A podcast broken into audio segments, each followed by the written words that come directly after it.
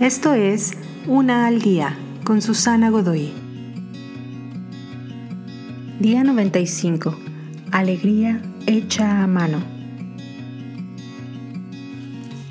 También encontrarás artesanías en tu mercado o feria local.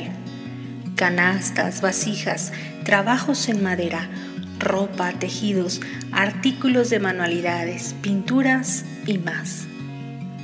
Una vez le preguntaron a un fabricante de edredones por qué trabajaba durante horas y prestando atención a los detalles necesarios para producir un edredón. ¿Era por el dinero? No, dijo el fabricante, lo hago por amor. Muchas artesanías como los edredones para recién casados, joyería artesanal, artículos tejidos y mueblería a la medida en madera son hechas por amor. Son creadas para pasarlas de generación en generación como herencia familiar.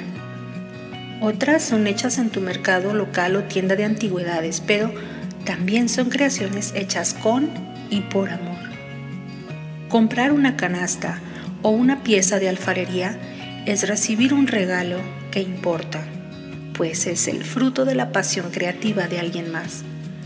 La alegría especial de otra persona entra a tu hogar y esa alegría pasa a través de ti, para ti. Te invito a seguirme en mis redes sociales Facebook, Instagram y YouTube. Busca las descripciones aquí abajo. También, si gustas apoyar este trabajo, encuentra el botón de donación vía PayPal que se encuentra en la descripción de este audio.